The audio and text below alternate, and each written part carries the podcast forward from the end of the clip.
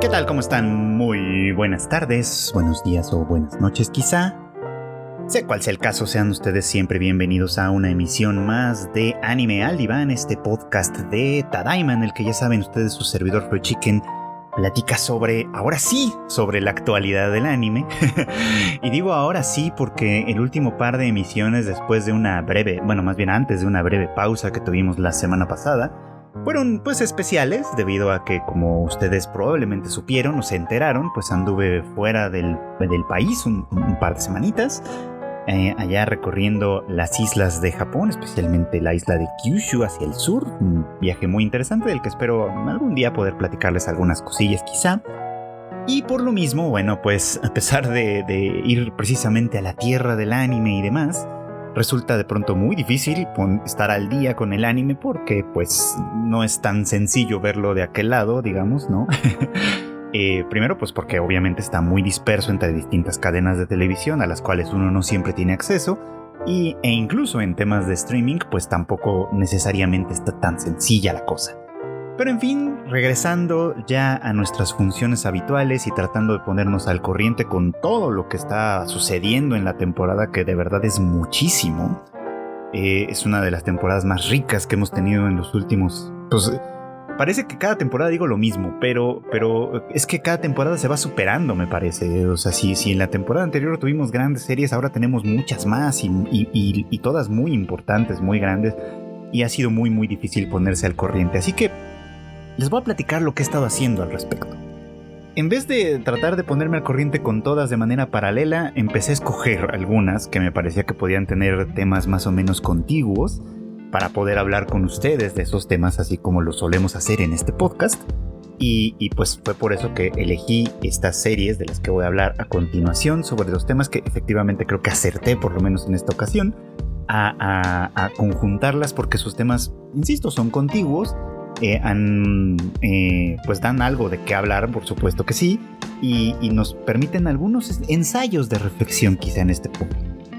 Y pues primero quiero empezar obviamente con una que yo extrañaba muchísimo, que qué bueno que, que ya regresó finalmente a nuestras vidas y que, insisto siempre en esto, ojalá llegara a ser más popular porque de verdad es una cosa muy, muy impresionante. Y pues obviamente estoy hablando de Golden Kamuy.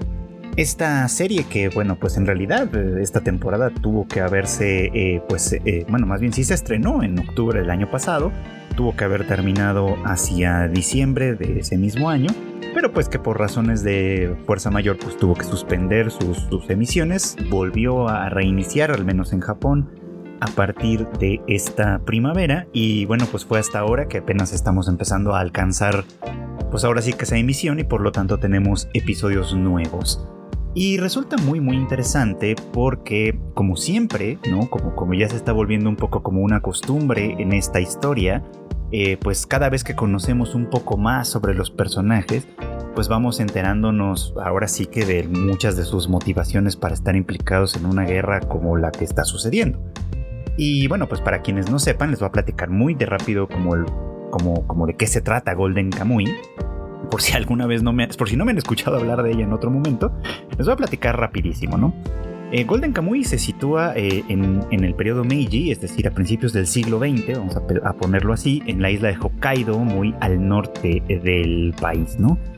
Eh, en este lugar, en esa época, pues todavía, digamos, como que había una buena cantidad de personas que pertenecían a la tribu, pues sí, a la tribu Ainu, que no podíamos decir que fueran per se japoneses como tal, sino que pues eran su propia, su propia cultura, su propio idioma, todo, todo, todo propio, digamos, ¿no? Pero pues que obviamente pues con la extensión, digamos, y el crecimiento del imperio japonés en aquel momento, pues la isla de Hokkaido y todos sus habitantes pues empezaron a formar parte obviamente pues de, de este país, digamos, como tal, ¿no? En ese contexto en general es donde sucede algo muy muy interesante. Producto de una, pues ahora sí que de la, de la guerra ruso-japonesa, que es un hecho histórico real, este, pues se, crean grandes divisiones, ¿no? Y, pues la séptima división del ejército imperial, que se siente pues menospreciada, traicionada incluso por el ejército imperial, pues comienza a ser una búsqueda de una gran cantidad de oro, ¿no? Que supuestamente está oculto en alguna parte de la isla. Y ahí es donde uno de los miembros de esta, de esta séptima división, Saichi Sugimoto, a quien conocen como el inmortal Sugimoto, pues empieza a hacer su propia búsqueda, digamos, ¿no? Buscando un poquito de oro por aquí y por allá para tratar de resolver algunos problemas personales que no les voy a spoilear. Y en ese proceso conoce a Shirpa, una chica eh, pues de esta, de, este, de esta tribu Ainu, con quien inicia la, bueno, con quien continúa, digamos, como la búsqueda del oro, porque pues ellos también tienen razones, bueno, ella también más bien tiene razones muy personales para hacerlo. Sin embargo, evidentemente se van a ver implicados en una batalla porque, pues por un lado, el, teniente Tsurumi, que por que es, bueno, que se ha convertido como en el líder de facto de la séptima división, ha decidido rebelarse contra el gobierno central y pues por lo tanto, este básicamente necesita mucho, mucho, mucho dinero para mover sus intereses en ese sentido. Y por el otro lado, Toshizo Hijikata, eh, que también es un personaje histórico real, aunque aquí está reimaginado de una manera diferente, eh, pues también está buscando ese mismo, esa misma cantidad de oro para eh, pues promover una rebelión igual contra el gobierno central de Japón, pero en este caso para establecer una república independiente que respete de alguna forma el estilo de vida y los valores anteriores, digamos, a la, restauración Meiji, es decir, la vida samurái como tal, ¿no? una estructura social pues que ya en ese momento pertenecía al pasado.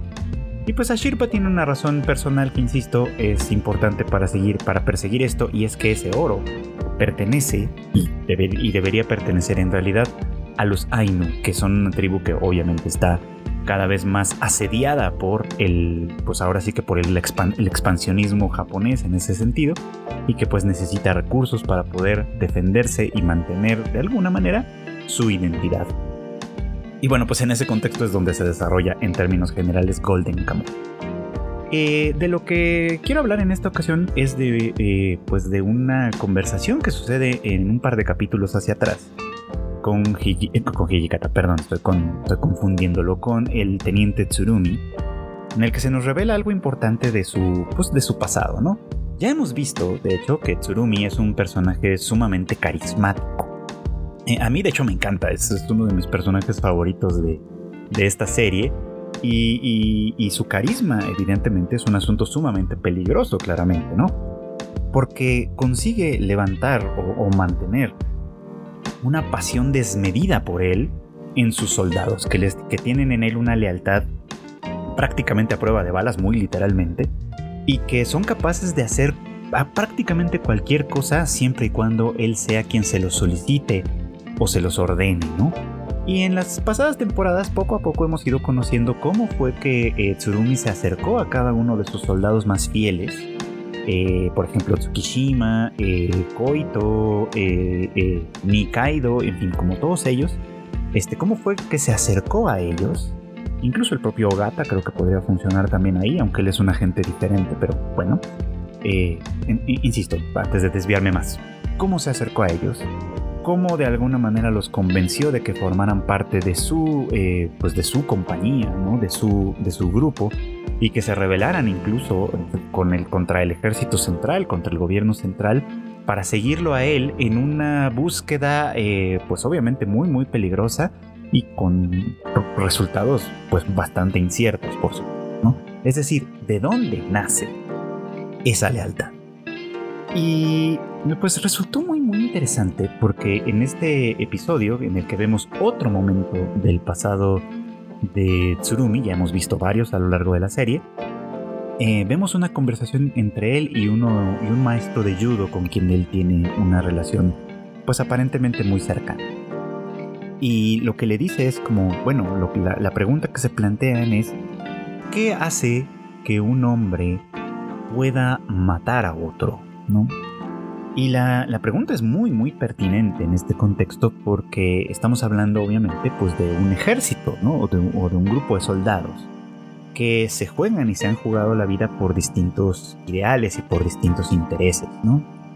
Y bueno, pues haciendo como una recapitulación breve de los varios personajes que aparecen en Golden Kamuy, pues sí vemos cómo muchos de ellos se enfrascaron en esta guerra, ¿no? en la guerra ruso-japonesa, que es de donde provienen prácticamente todos ellos, eh, por razones que poco tienen que ver realmente con esa guerra en sí, ¿no? La guerra, pues, pues claro, ¿no? sea, como, como, como muchas otras guerras, y los historiadores pueden hablarnos muchísimo al respecto de ello, se, eh, pues se constituyen por intereses particulares de un gobierno, de un grupo en el poder, que de alguna manera pues eh, ejerce la violencia, digamos, contra otro grupo poderoso, importante, para tratar de extender conquistas, obtener recursos o yo qué sé, ¿no? o dirimir de alguna forma conflictos, en fin se hacen por muchas razones que muchas veces tienen o van atravesadas por alguna suerte de ideologización quizá, pero la mayoría de las veces pues simplemente están inspiradas por ciertos intereses pues muy particulares, ¿no? Pero eso es en un nivel macro, ¿no? En un nivel eh, institucional en, gran, en gran escala, digamos, ¿no? En la escala nacional y en la escala país, digamos, ¿no? Y pues sí, evidentemente, ¿no? Hay, hay una enorme propaganda y aparato político detrás de todo esto para tratar de convencer a los soldados, por ejemplo, de que jugarse la vida por este tipo de ideales es algo positivo, encomiable, algo que, algo que tiene que hacerse, ¿no? Pero Tsurumi tiene una conclusión distinta. Dice él, y, y es una conclusión interesante a la que él llega, que la única razón por la que un hombre puede matar a otro, ¿no? y convertirse en un asesino de verdad como tal es por amor. ¿Por amor a qué? Uno, uno se pregunta, ¿no? Y, bueno, pues aquí las, las, cosas son muy muy interesantes porque esta, esta conclusión a la que llega Tsurumi eh, se hace en, pues en un contexto muy particular, ¿no? Y es aquí obviamente donde entra el personaje de Usami, que es uno de sus subalternos pues, más fieles probablemente, ¿no? Lo, identifican ustedes porque es un personaje con ojos como de psicópata, aunque eso es una norma casi en Golden Kamuy. Eh, con el pelo muy muy rapado, muy cortito y con dos lunares hacia eh, en los alrededores, en las comisuras de su, de su boca, digamos, a las, en donde Tsurumi le dibujó uno, unos bracitos y unas patitas de tal manera que dan la impresión de ser pues dos monitos corriendo, ¿no? Uno, uno encontrándose, encontrándose frente al otro, digamos, ¿no? Es un diseño de personajes muy peculiar el de Golden Kamuy, hay que reconocerlo. Y bueno, pues eh, resulta que Usami efectivamente no solo tiene los ojos de psicópata, sino que lo es en buena, ¿no? Y al conocer un poco como su pasado, vemos que Usami es un personaje que desde muy joven ya daba trazas de ser, eh, pues de estar un poco como desequilibrado desde cierto punto de vista. Era muy, muy talentoso para el judo, ¿no? y, pues básicamente era el, líder ¿no? o, el, principal luchador, digamos, en el dojo en el que se encontraba. Y, sobre todo admiraba ¿no? al, teniente Tsurumi con una admiración rayana en la locura de pronto, ¿no? Que además, insisto, eso es un poco como una norma entre los, entre los subalternos de Tsurumi que están como, pues sí, varios de ellos pareciera que están como enamorados de él de alguna forma, ¿no? Eh, y bueno, pues Usami no es la excepción, está prendadísimo por, supuesto de, Tsurumi y aprecia mucho que, el, futuro teniente Tsurumi de alguna manera le, le, preste una atención particular, eh, se acerque a él de manera muy, muy, pues, como, como muy íntima, no en un sentido sexual evidentemente, al menos, al menos no da la impresión de que vaya por ahí, pero sí acercándose a él desde, una, desde, un punto de vista muy, pues sí, muy, muy íntimo, ¿no? E, e, emotivamente hablando, ¿no? Eh, alentándolo siempre a superarse a sí mismo, a llegar más lejos, a, destacar de alguna forma, ¿no? Y estas palabras de aliento y de, y de, reconocimiento y de apreciación que, que, que, Usami recibía de Tsurumi se convirtieron en buena medida en uno de sus principales alicientes. De tal manera que en algún momento cuando escucha a Tsurumi hablarle, pues hablarle bonito a, su compañero de dojo, que es un chico, Usami lo reconoce así, ¿no? Como un chico que lo tiene todo, muy privilegiado, que a pesar de que no, no le va tan bien, digamos, en el, en el judo como a Usami, pues tiene muchas ventajas, ¿no? Este, viene de una buena familia, va a poder ingresar a la academia del ejército en Tokio, este, obviamente, pues al venir de, buena crianza, por así decirlo, pues tiene las posibilidades de convertirse en un oficial en muy en relativamente poco tiempo. En cambio Usami, pese a su talento, obviamente pues al venir de un estrato social mucho más mucho más bajo, sus posibilidades de crecimiento pues son ciertamente muy menores, de tal forma que pues sí, las, las palabras y el reconocimiento de Tsurumi se convierten en uno de sus puntos claves para sentirse bien consigo mismo, ¿no? Y pues esto deriva en una tragedia que no les voy a platicar, si no han visto todavía el episodio, pero que de alguna manera destaca esto, por supuesto, ¿no? Que los, el amor y los celos son una de las razones importantes por las cuales una persona puede llegar a matar a otra. La definición que Tsurumi tiene del amor en este punto mm, no es la que yo muchas veces suscribo ¿no? Yo generalmente hablo de cuando hablo de amor de alguna manera hablo en términos de libertad, ¿no? En términos de eh, una, vinculación que se hace, pues sí, desde la libertad, que se hace desde el mutuo reconocimiento y el mutuo aprecio, digamos, ¿no? Y que de alguna manera permite a dos o más o los que sean individuos que integran una unidad, un vínculo como tal, pues este, eh, alcanzar quizá distintas, distintas expresiones de sí mismos, ¿no? A partir de ese vínculo. Es un concepto un poco difícil de asir, quizá, pero que de alguna manera va, al menos desde mi punto de vista, un poco más por ahí. Tsurumi tiene una definición diferente, claramente, ¿no? Porque lo que él entiende por amor y describe como tal es esa como obsesión que surge de la necesidad, del anhelo, del deseo, ¿no? Del deseo de formar parte de algo, del deseo de estar eh, vinculado particularmente con, eh, con, alguien como tal, de ser, eh, de, entablar una, una, relación que, creo que en este punto podrías definir como, como, narcisista quizá, ¿no? Por ejemplo, Usami es muy claro que, el amor y los celos que puede sentir en torno a, lo que sucede alrededor de Tsurumi, pues se, enfocan en un terreno como muy narcisista, muy, muy, eh, como, como, muy inmaduro, muy infantil, ¿no? quizá. Luego porque pues pareciera un poco como que detrás de su deseo, que de pronto les digo, raya en, la locura y hasta parece un poquito como está sexualizado en el caso de Usami, este, está el deseo de que nadie más entre en este vínculo, ¿no? Un poco como un bebé y su mamá, pues, ¿no? Que, ustedes probablemente lo habrán visto, ¿no? Eh, eh, a veces tienen relaciones tan simbióticas entre sí que, es muy difícil, ¿no? Que, alguien más pueda, pueda penetrar en ella o pueda formar parte de este vínculo de una manera muy especial, que es de hecho lo que motiva en términos generales toda la idea del complejo de Edipo freudiano, pero bueno, sin ir como mucho más lejos. Algo así pasa con Usami, ¿no? O sea, quiere tanto, ¿no? Y ama tanto al teniente Tsurumi en ese caso, que pues obviamente anhela tener un vínculo íntimo, individual, o sea, bueno, íntimo y especial, digamos, con él ¿no? Que no pueda tener nadie más, por así decirlo, de alguna, de alguna forma, ¿no? Que, sea algo especial, por así decirlo, ¿no? Y pues eso lo lleva a ser un poco la persona que es, ¿no? Ya tenía obviamente estas trazas y el propio Tsurumi reconoce, ¿no? Que Usami es un soldado nato, digamos, en el sentido de que no siente culpa ni, nada de esto por, por matar, por supuesto que no, ¿no? Pero que además, pues una de las razones para la lealtad y para matar eh, de una manera sistemática y organizada, que es lo que pasa con, con Usami en este caso, tiene que ver con este amor, con esta forma de, vinculación retorcida, digamos, ¿no? Que, eh, pues eso, ¿no? Que le permite eh, actuar en ese sentido, ¿no?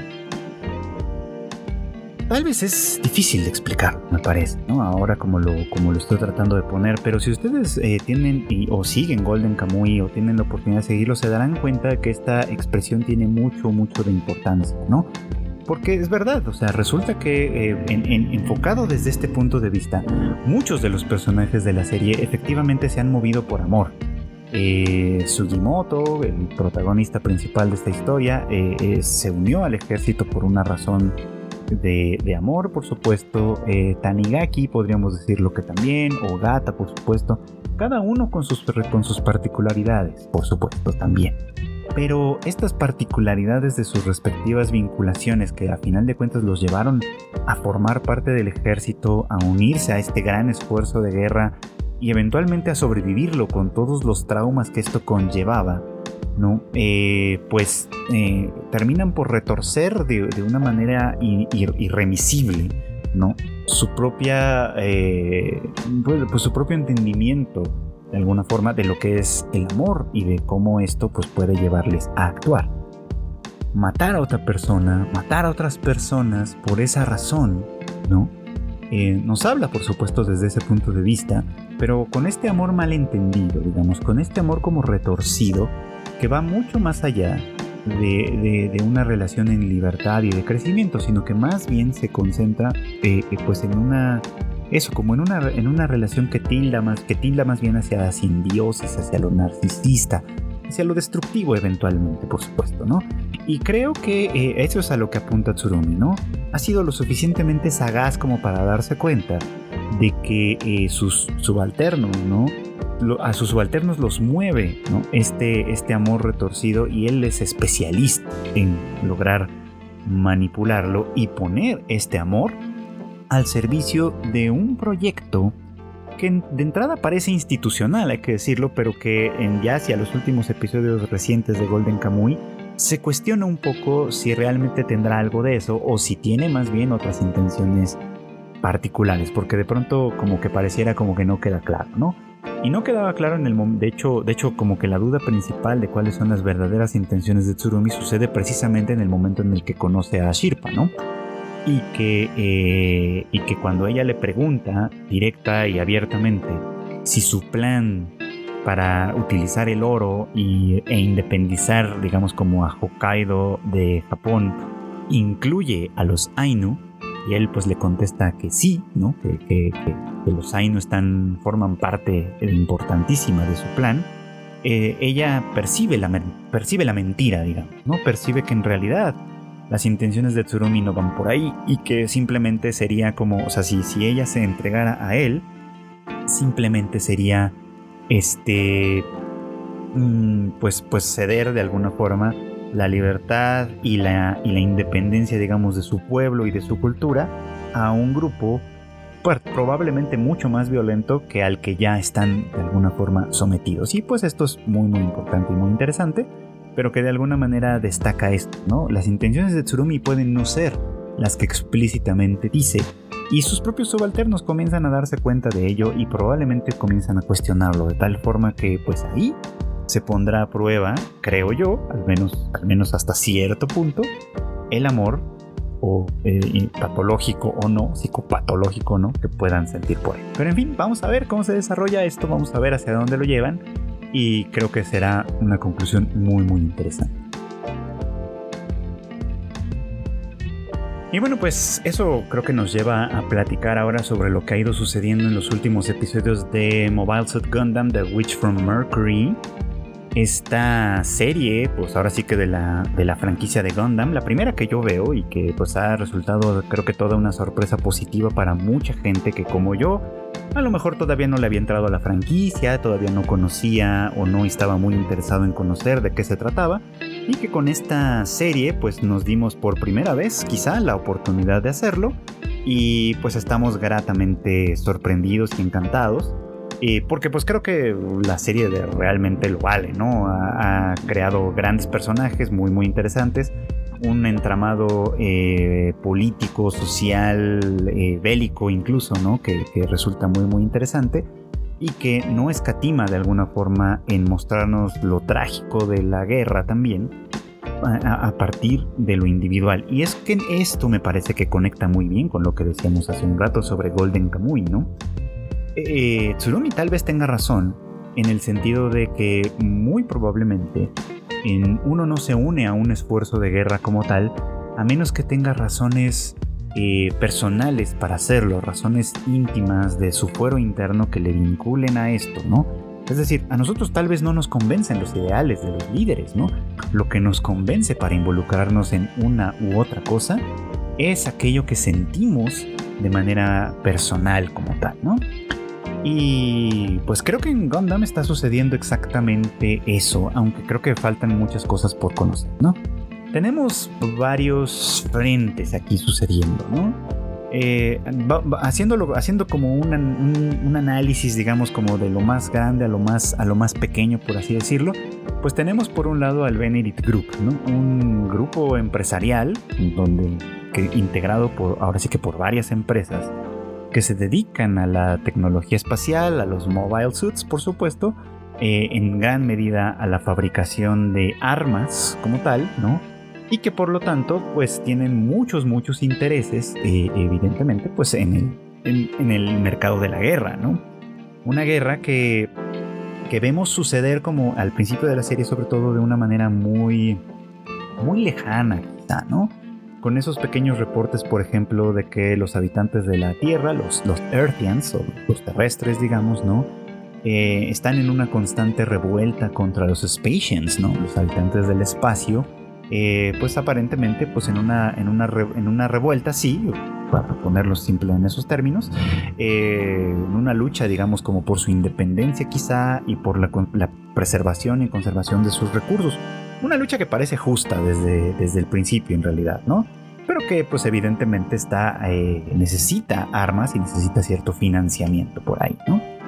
Eso se ve distante desde el principio de la serie, por supuesto, porque al principio lo que estamos viendo simplemente pues es una cuestión más vinculada al tema, al tema de la escuela, ¿no? Donde es Leta Mercury, quien, eh, pues, quien viene, digamos, de, eh, de un lugar un poquito como desconocido y que no forma parte de alguna manera de este Benedict Group, eh, pues empieza a destacar gracias a su, a su mobile shot, el, el, aerial, eh, porque pues triunfa, ¿no? Digamos, en, las, en los duelos a los que de alguna manera se ve sometida, logra, digamos, quedarse con el título de holder y por lo tanto con la mano de Miorine, que es aquí como una persona muy muy importante para el Benedict Group porque pues es la hija de, eh, pues del presidente básicamente del Benedict Group y pues tener el derecho de casarse con ella pues implica de alguna forma que su grupo, el grupo al que pertenezca, el grupo de influencia al que pertenezca, pues este eh, tiene acceso pues obviamente pues al, liderazgo y a ciertas prebendas digamos que,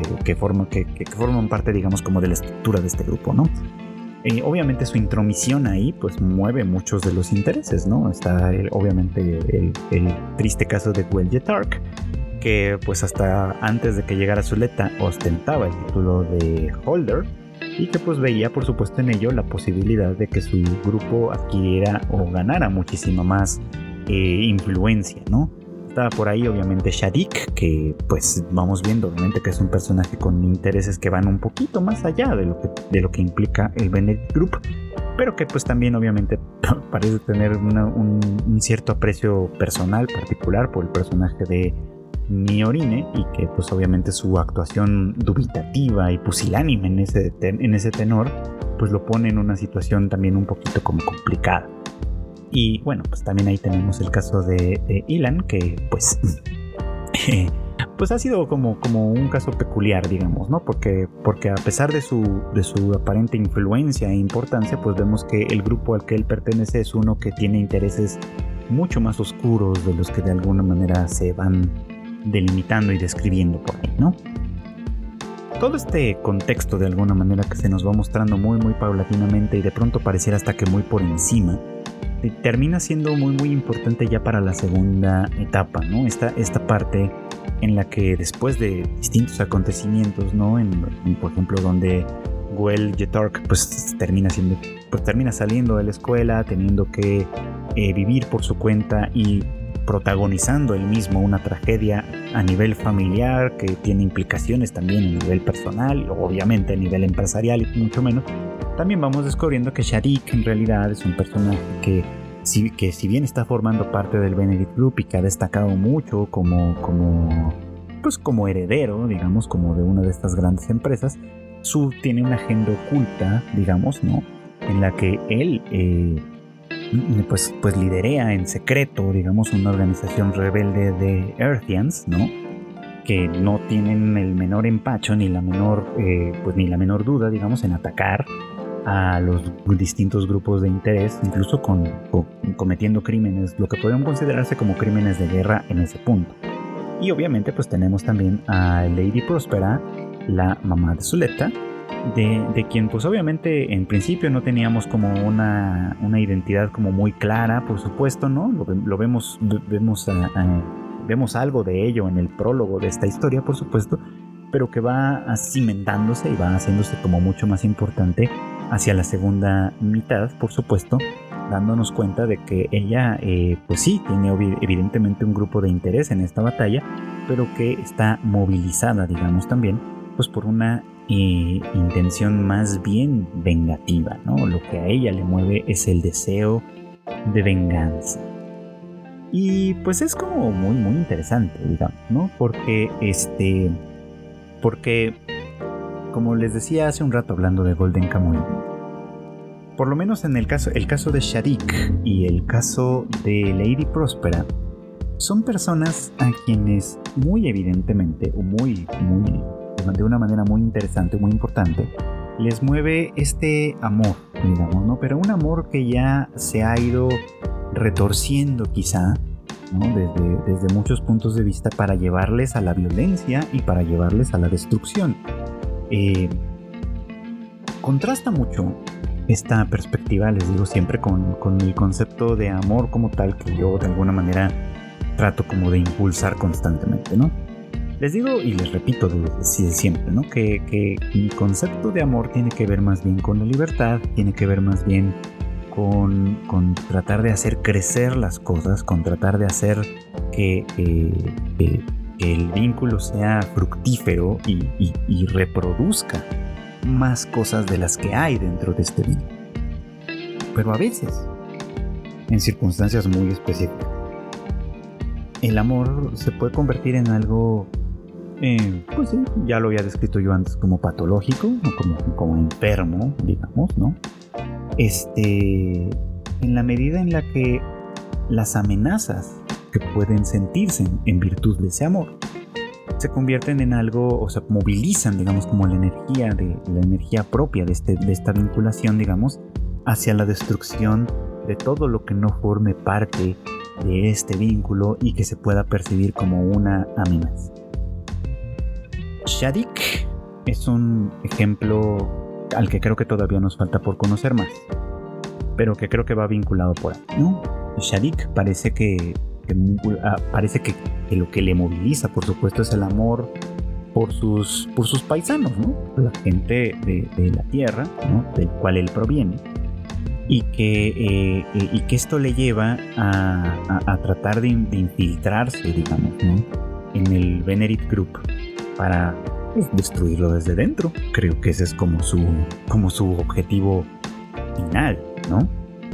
Eh, lo interesante de esta, de esta perspectiva y de esta manera de actuar es que eh, todas las maquinaciones que ha ido construyendo y que ha ido llevando le llevan por supuesto a sacrificar la vida de, de muchos de estas personas que le siguen en esta empresa, por supuesto, ¿no? Y que obviamente están tan radicalizados como él, de alguna forma, ¿no? quienes, por supuesto, cansados de la violencia, cansados de la explotación, cansados de la destrucción la que han, de la que han sido objetos como, grupo, como tal, este, pues han decidido incluso llevar, eh, sacrificar sus propias vidas individuales en ese sentido para tratar de revertir las cosas, ¿no? Una forma de amor que, que en muchas medidas tiene como elementos personalísimos, claro, ¿no? O sea, eh, lo hemos visto pues en el caso de Norea, por ejemplo, ¿no? Que a quien, a quien le movía, ¿no? El amor, sí, a su grupo, a su gente, pero también muy, muy particularmente a personas muy, muy cercanas, como el caso de Sophie, por ejemplo, ¿no? Norea es una persona que, o era una persona, que este eh, que realmente no quería pelear, que realmente quería vivir otro tipo de vida, ¿no? Que realmente tenía en lo profundo de su, de su persona tenía otros intereses, otras intenciones, otras búsquedas, ¿no? Pero que pues el amor por, su gente cercana la lleva a tomar las armas, ¿no? Y la lleva a enfrentarse a, peligros muy, muy grandes, ¿no? Y a sacrificar su propia vida en virtud de ello, ¿no? Eh, creo que de alguna manera, pues eso es, eso es un ejemplo de lo que Tsurumi dice, ¿no? O sea, no los mueve necesariamente un gran ideal, ¿no? O, o una gran ideología como tal. Lo que los mueve es un vínculo individual, un vínculo cercano, lo que los mueve a final de cuentas es el amor y los hace capaces de, eh, pues de invisibilizar al otro, ¿no? Esa es como, como la idea general, ¿no? Los hace capaces de invisibilizar al otro y por lo tanto destruirlo en una, gran medida, ¿no? Eh, eso pasa con Sharik, por supuesto, y con, y, con, y con su gente, y también pasa con Lady Prosper, ¿no? A quien pues por supuesto hemos visto padecerlo, ¿no? Lo vimos, la vimos padecerlo en el, prólogo, por supuesto, ¿no? Cuando eh, precisamente el padre de Miorine eh, moviliza a, todo el Venerit Group en contra de, pues, de, la institución para la que ella trabajaba, eh, demonizando pues a los Gundam ¿no? y toda la tecnología de los Gundam como tal, por considerarla peligrosa, por supuesto, no con una justificación que parecía razonable en un momento dado, pero que se convierte simplemente en una masacre, ¿no? Que, cuyo propósito final pareciera ser, ¿no? Que al final del día iba por ahí, eh, el que era el de monopolizar de alguna manera pues toda la tecnología de guerra no este y utilizarla obviamente pues en su en su beneficio pues personal y de grupo no o sea una movilización por intereses que bueno también ya vimos que tenía eh, algunas trazas de cuestiones individuales propias, ¿no? Del, padre de Miorin en ese sentido, ¿no? Pero que pues al, al, consolidarse, digamos, ¿no? Como una destrucción eh, tanto para su gente como para su familia y demás de, Lady Próspera, de, bueno, de quien ahora conocemos como Lady Próspera, pues se termina eh, transformándose en una maquinación destructiva, ¿no? O sea, el amor que ella sentía por sus colegas y por su familia, que pues, se ve muy, muy bien representado en ese primer, en ese prólogo, digamos, ¿no? Se ha convertido en algo destructivo, ¿no? Cuyo propósito principal, obviamente, pues es eliminar a aquel que les hizo daño, ¿no? Y destruir por completo al Benedict Group, ¿no? Y una forma de hacerlo, pues es precisamente lo que está sucediendo ahora, ¿no? Eh, lo que aquí es interesante, y me gustaría abundar un poco más en ello, es como eh, Lady Próspera de alguna manera utiliza a Zuleta, a quien se nos presenta al principio como su hija, ¿no? Que ella manipula hasta el final y, básicamente utiliza para sus propios fines, ¿no? Eh, al descubrir pues que no es realmente su hija como tal, sino que más bien es un clon de quien fue su hija de verdad, Eri, y que pues esta, esta, el espíritu, por así decirlo, de esta niña es quien habita ahora el Aerial y que Zuleta simplemente existía como, como, como para fungir como la llave de todo esto, ¿no? Este, pues Lady Próspera pues de alguna manera muestra un poquito como una forma ambigua quizá de este amor o ambivalente diría tal vez yo eh, de este amor a partir de lo que le hace a Zuleta, ¿no? Decíamos que pues la ha manipulado toda la vida, ¿no? Miorine se da cuenta de ello y eventualmente le confronta y cuando y, eso eso lleva a Lady Prospera pues a, proponerle un trato, ¿no? Dejar en libertad, por así decir, a Zuleta a cambio de su cooperación con distintos, bueno, con su propio plan, ¿no? Sin revelárselo en realidad del todo, ¿no? Y Miorine, que ha aprendido obviamente pues a querer a, a Zuleta por, por la persona que es, pues decide aceptar, por supuesto, ¿no? Este, este trato y actúa en conjunto con ella, dejando en libertad a Zuleta, ¿no? Eh, me parece significativo este momento en el que Lady Prospera, piloteando ahora ella el Aerial, ya habiendo utilizado, digamos, como a Zuleta como para liberar todas sus funciones y sus aptitudes, eh, Próspera cuestiona un poco como a Eri, ¿no? En el sentido de, por, qué, por qué abandonar a Zuleta, ¿no? Pudimos habernosla, haberla incluido con nosotras, dice, ¿no? Ella. Y Eri pues le responde que no, ¿no? Que, por supuesto que ella, ella, ella era desechable desde el principio y así tenía que ser. A mí me da la impresión de que Próspera se siente un poquito como mal al respecto, a pesar de todo, porque me parece muy claro que sí desarrolló ciertos sentimientos por eh, por Zuleta a pesar de toda esta manipulación a la que la somete.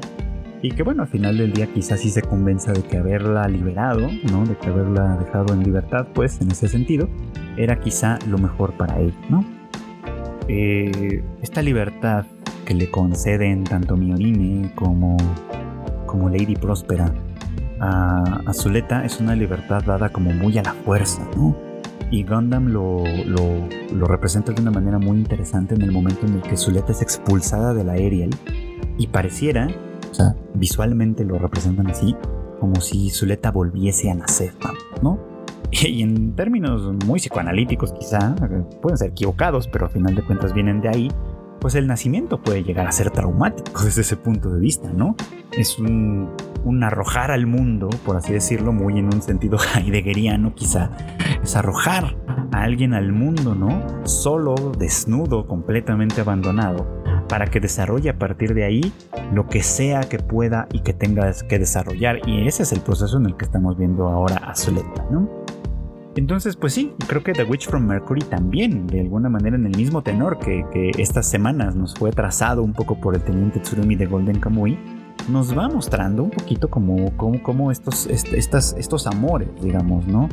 Eh, que de alguna manera se vieron trastornados y trastocados, pues, por una circunstancia real absolutamente traumática, pueden convertirse también en una prisión, en una prisión para Lady Próspera, en una prisión para Sharik, en una prisión para Miorini, y que, curiosamente aquí, pareciera que quien va a contradecir esta parte a partir de esta libertad prácticamente obligatoria no va a ser otra que Zuleta.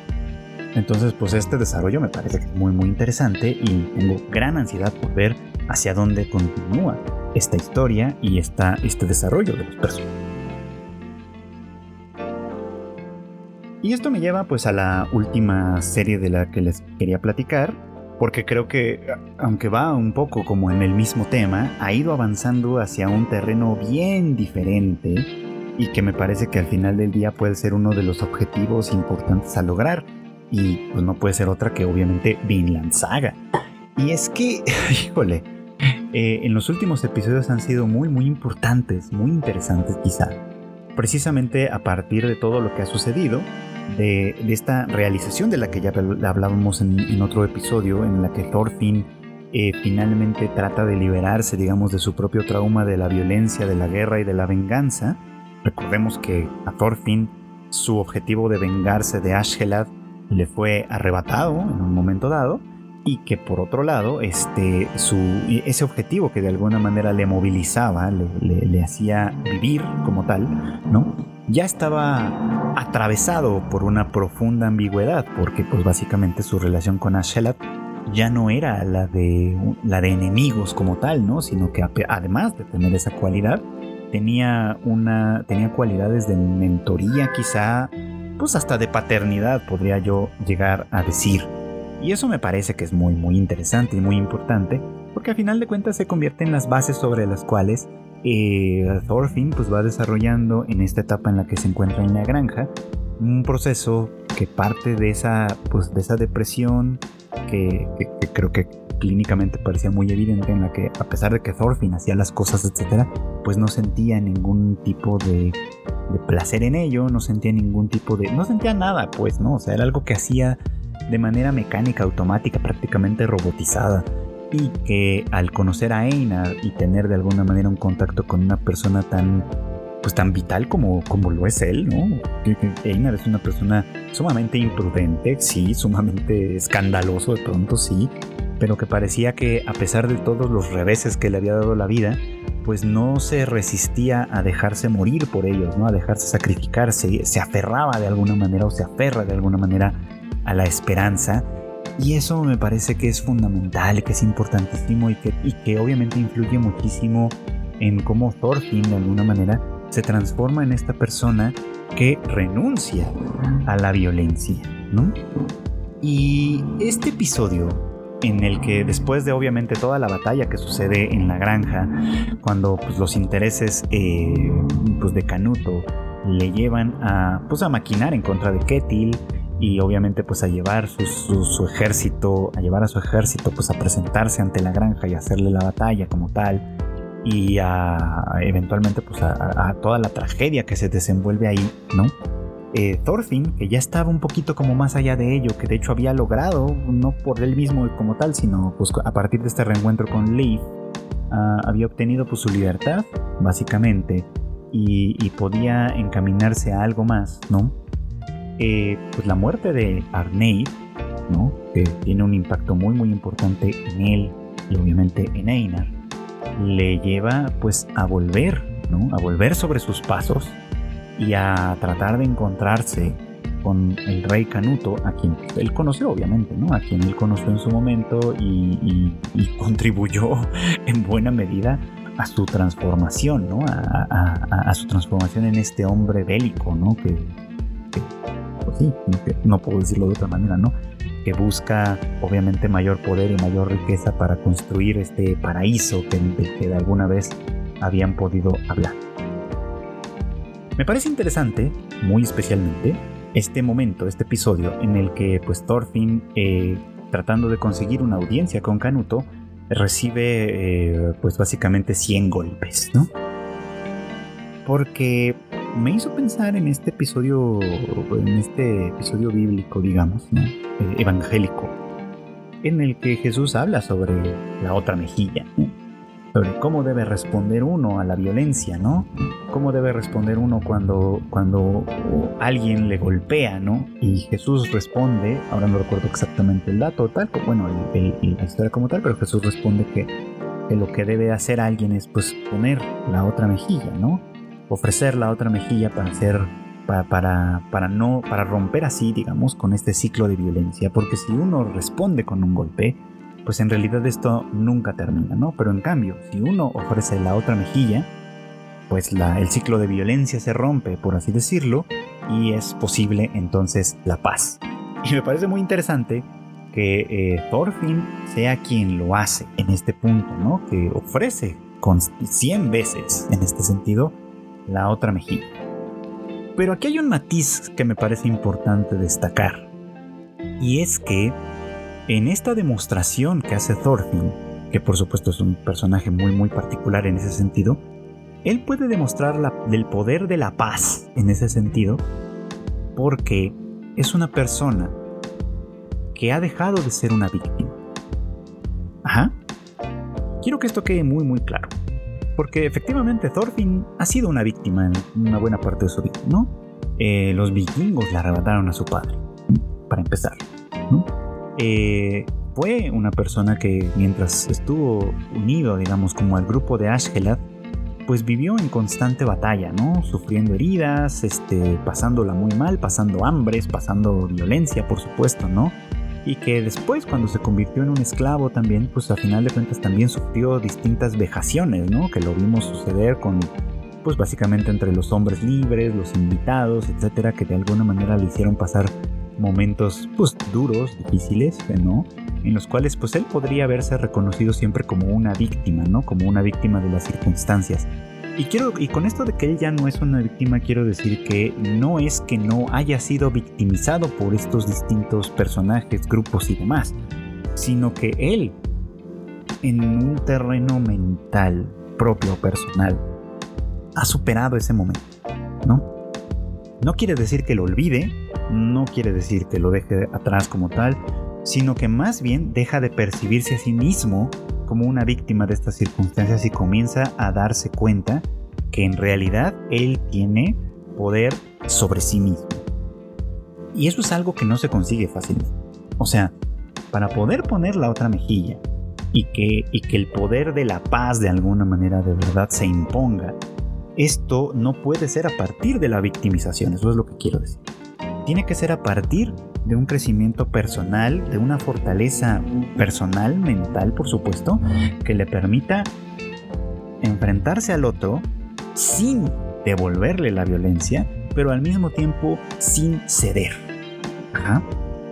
Sin movilizarse hacia otro lugar. Sin, sin, sin, sin, sin alimentar la ira, vamos, ¿no? Que eso es lo que quiero decir a final de cuentas. Y esto es muy interesante, insisto, porque lo que a final de cuentas Thorfinn está haciendo es pues seguir un poquito sin saberlo quizá o sin, o sin ser plenamente consciente de ello, ¿no? Un poquito como las enseñanzas del cristianismo, por eso hice la vinculación aquí con esta, pues con esta sentencia evangélica de poner la otra mejilla.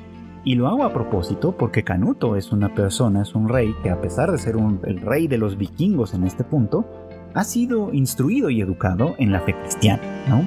Esa era de alguna manera lo que se le, lo que se le había, eh, pues, pues, lo que de alguna manera alimentaba su manera de ser. Sin embargo, la perspectiva de Canuto, como ya lo pudimos ver, es, se ha convertido en algo muy muy diferente, ¿no? Eh, si Canuto se interpretaba antes, ¿no? Como, como una persona indefensa ante Dios, ¿no? y que de alguna forma tenía que, que esa es otra forma de entender también la fe cristiana, ¿no? Como una persona indefensa ante Dios que de alguna manera tenía que someterse a, su, a sus designios, ¿no? Canuto se da cuenta en su propia, en su propia experiencia, ¿no? El Dios en el que cree o en el que creía, en el que parece creer en realidad, ¿no?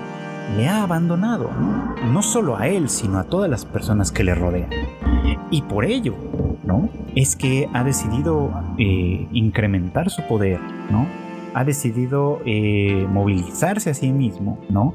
Para que eh, a través de su fuerza, de la fuerza de su ejército y de su reino como tal, ¿no? Pueda hacerle frente a Dios, ¿no? Es otra forma de dejar de victimizarse como tal, ¿no? O sea, la diferencia aquí, ¿no? Creo, creo yo, está en que Thorfinn, ¿no? Ha dejado de asumir que tiene enemigos, ¿no? Es una de las primerísimas enseñanzas que le, intentó dejar Thors en su momento, ¿no? Que él no tenía enemigos, ¿no? Y que nadie realmente tiene enemigos, sino que los enemigos son algo que construimos en nuestra mente, ¿no? Y algo que creemos eventualmente para justificar muchas de nuestras cosas, ¿no?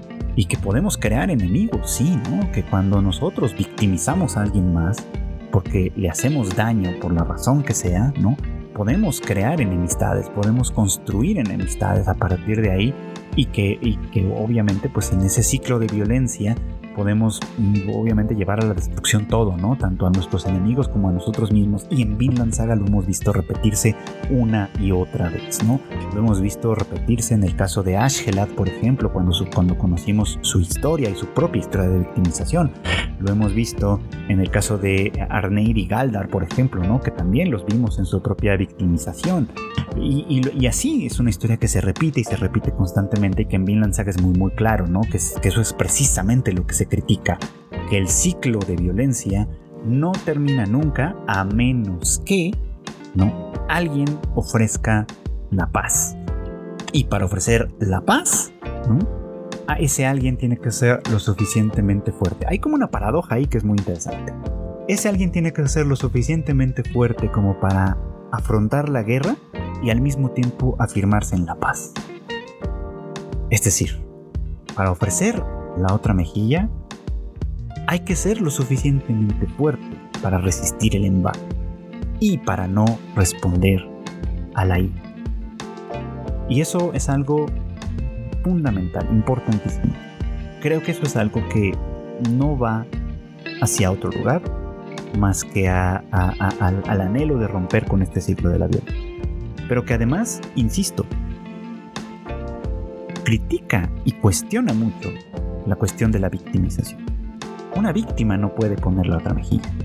Porque si sigue en la lógica de la víctima, poner la otra mejilla significa revictimizar.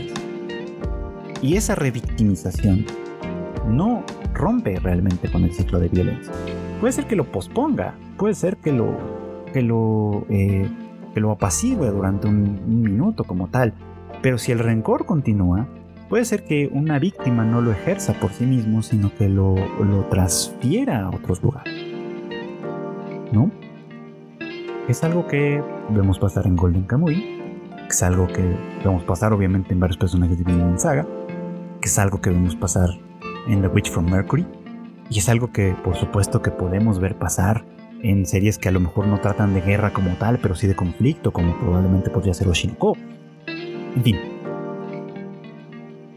el tema importante con Vinland Saga aquí es que a través de Thorfinn, de lo que se nos está mostrando, lo que se nos está mostrando a final de cuentas es una crítica al ciclo de la vida. Y Canuto y Thorfinn en este momento enarbolan dos caminos que curiosamente buscan el mismo propósito. El de la paz definitiva. Canuto, que ha dejado de sentirse una víctima y más bien se convierte en un opositor, se opone a Dios, ¿no? A ese Dios a quien considera un victimizador, ¿no? Un Dios que se burla de la humanidad al permitirles tanto sufrimiento y que, pensando él desde su lógica, al concentrar toda la fuerza, digamos, posible en él, puede finalmente hacerle frente a Dios, derrotarle quizá, y, llevar esto hasta hacia la última guerra, por así decirlo, ¿no? En llevar adelante la última guerra, la, la guerra definitiva, que termine con todas las guerras. Esa es una, una ruta. Es una ruta destructiva, claramente. Una ruta que busca la paz, por supuesto, y que, y que probablemente la consiga, pero una paz, una paz muerta, digamos, una paz que lleva hacia el sepulcro nada Por el otro lado, Thorfinn busca también la paz, pero desde un lugar completamente diferente. Thorfinn busca la paz a partir de sí mismo y de que esta paz que él enarbola en su persona y que vive como tal y que empieza a vivir como tal, se convierta en algo lo suficientemente poderoso como para doblegar al azar. Y pues este personaje Drop, el, hombre de los 100 golpes, es el primer gran ejemplo de ello, ¿no? Alguien que después de propinarle semejante, semejante golpiza, básicamente, te rindan. Y esto me parece que es una, enseñanza bien interesante y bien importante y, demuestra un poco por qué Vinland Saga es la serie que deberíamos estar viendo, sobre todo para pensar y repensar el tema de la violencia.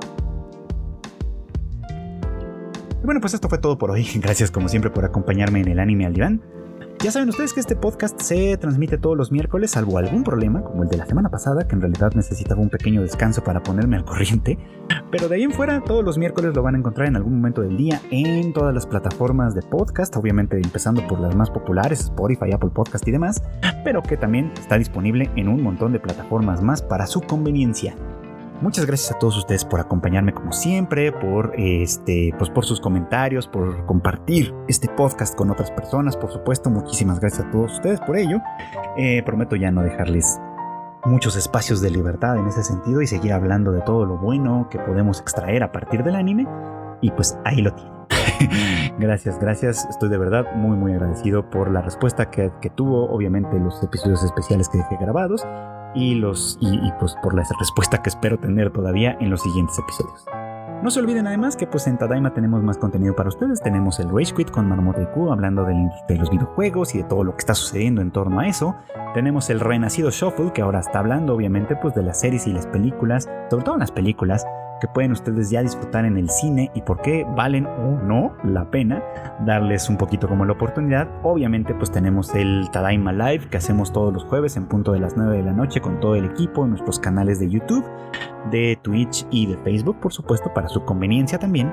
Y que no olviden tampoco que las noticias más importantes del mundo del anime, del manga y demás lo van a encontrar en tadaima.com.mx, así como en nuestras redes sociales, arroba tadaimamx en todas partes. Eh, pues no me quiero despedir sin antes agradecerles de nueva cuenta su preferencia y desearles que pasen muy buenas noches, buenas tardes o buenos días.